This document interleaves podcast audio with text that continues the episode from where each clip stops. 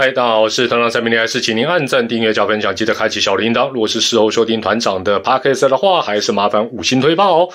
本频道大家都知道，并没有付费订阅机制，也不用你抖内，哈哈，大家就有空加加减减看看影片里面的广告就感恩啦。一开始还是提醒您，请先开启字幕功能。大家都知道，新球季各队早早都已经备妥洋将的战力，除了增添许多的洋炮之外呢，另外啊都有。预备洋将，以备不时之需。加上啊，去年季中选秀的状元们，五队里选了四个投手，那这对于每一队新球季的投手表现呢，都带来一定的变数。那我们就一队一队的分上下两集来评比看看。首先呢，是话题不断、球季前气氛特别好的宇宙吧。其实大家也都知道，投手并不是去年邦邦战绩不佳的一个主因。那他的土投或洋投哦，其实都有全联盟水准之上的一个表现。但去年让人最不解的是，球季前呢，嚯，洋将准备充分到满出来的邦邦，球季开打后却一个接一个离队，想家的。占大多数，那另外当然就是呃，像索沙那样是受伤，这导致去年邦邦的羊头哦，只贡献了三百六十六局的投球，这跟象师两队羊头投的局数都相差很多。那你说相差有多少？跟狮队相差将近一百局，你说差有多少？差了一百局。幸好啊，邦邦土头的表现相当的争气。去年不但吃下大量的局数，防御率啊也仅次于爪队，而且今年王牌江少庆可以整季来发挥，多投个七十局应该不成问题。留下来的陈宏文呢，如果再让他专职先发，多吃个五十局，应该也是可以期待的。再加上郭俊麟如果能够伤后复出，就算邦邦的羊头分担的局数啊还是偏少，对于邦邦整体投手战力的影响相对就比较有限。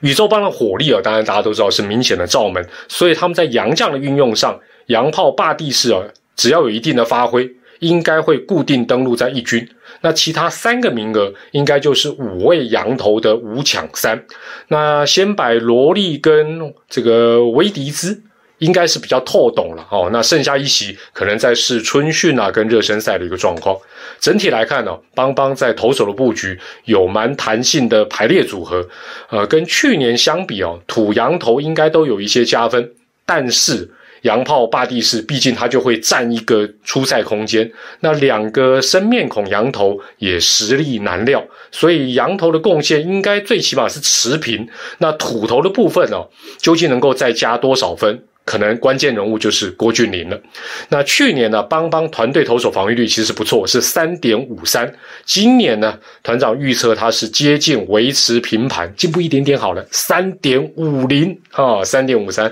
到三点五零。好，接着我们看很有争冠企图心的乐天桃园。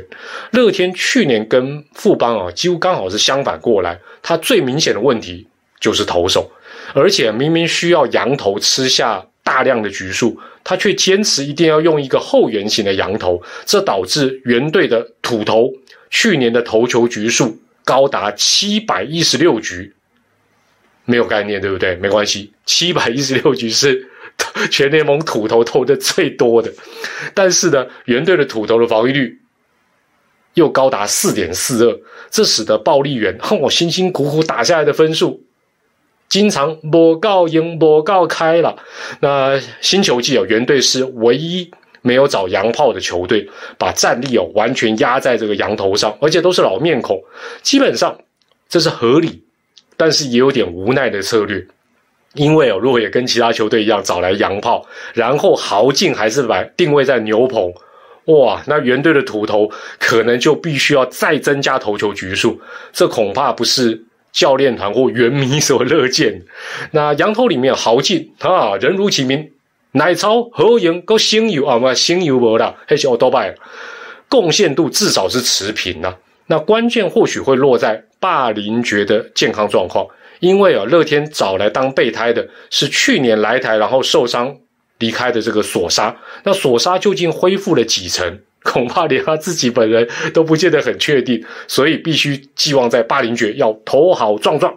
土头的部分哦，去年乐天最失算的绝对是状元陈冠宇，但是以陈冠宇的实力，相信去年应该是已经接近谷底的表现了。再加上哈第三轮意外捡到了曾仁和以及小将林子威，另外呢，哎。这个原队也留下了夺冠企图心最强的乡长陈冠啊，陈宇勋差点讲陈冠宇，陈宇勋呐，整体战力应该也是向上的。那乐天的羊头哦，因为并不是都是先发型的角色，所以能够吃下来呢，分担的局数还是受限，再加上所杀的变数问号。但表现应该还是会比去年好一些。那土头的部分是这样，就算陈冠宇跟曾仁和能够固定先发，但是乐天牛棚的土头战力似乎去年是没有享受到换球之后的红利，再加上试出太多苦力型的土头，这部分恐怕就要麻烦。赖师傅了，去年的乐天团队投手防御率是偏高的四点一五，今年预测会小幅进步到多少？四点零零啊，四点一五到四点零零。至于。啊，新同学阿龙魏全龙今年似乎是想提前挑战季后赛，但是他也面临到杨将该如何运用的矛盾。那去年阿龙最不如人的地方是在打击这部分，所以今年呢，哎，甚至于考虑用双洋炮来补强。但是呢，龙队的这个土投呃这个投手战力哦，也不是最顶尖的，所以当你把资源摆在打击的时候，会不会投手的战力就成为弱点呢？不过哈。龙王王维忠今年可以整季出赛，徐若曦的使用也大幅的放宽，这应该都是叶总想要试试双洋炮的一个本钱。但是哦，去年龙队是靠田泽纯一守住最后的胜利，今年想用土头来担纲守护神啊，万一守不住，B 计划是用超级工具人五多出来弹，那五多又从先发拉至后防，纵使一样能够胜任愉快。哇，那龙队的先发投手这个工作势必就要用其他投手来做一个弥补。总之啊，要如何避免顾此失彼，其实是非常困难。那比较可能的发展应该是啊，两个洋炮就轮番上一军，然后再搭配其他的三洋头。哦，这样应该是一个比较稳健的一个做法。不过叶总经常也是呃，常常不按牌理出牌就是。那龙队的羊头应该会比去年更稳定。哎，毕竟布里汉西家带卷，行李带这么多都来台啊，准备准备这个打满整个球季。那至于土头的部分，除了王维忠跟徐若曦之外，比较看不出其他什么特别的亮点。那去年阿龙的团队投手防御率是三点九三，今年呢，